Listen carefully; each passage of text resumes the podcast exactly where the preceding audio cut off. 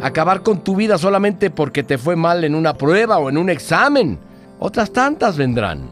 ¿Cuántos fueron reprobados una, dos, tres veces y no desanimaron y hoy son personas formadas y bien ubicadas en la vida? O acabar con tu vida solamente porque te fue mal en algún negocio o en el trabajo.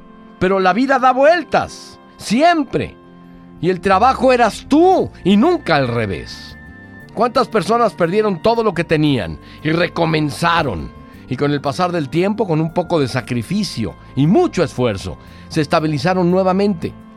Acabar con tu vida en serio solamente porque hubo decepciones o fracasos o frustraciones, sea lo que fuere, no hay razón alguna que justifique este gesto.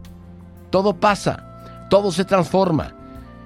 Y en el momento en el que estás ahora, va a pasar. Solamente necesitas un poco de voluntad para ayudarte a salir del hoyo. No eches todo a perder. Lo peor ya pasó.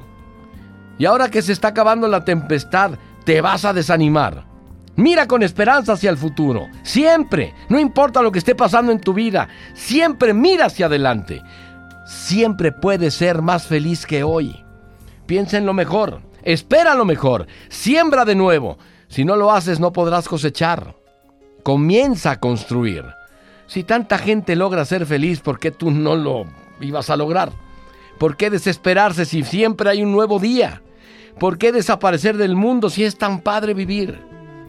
El momento más oscuro es exactamente cuando está a segundos de amanecer. Deja de pensar fatalmente.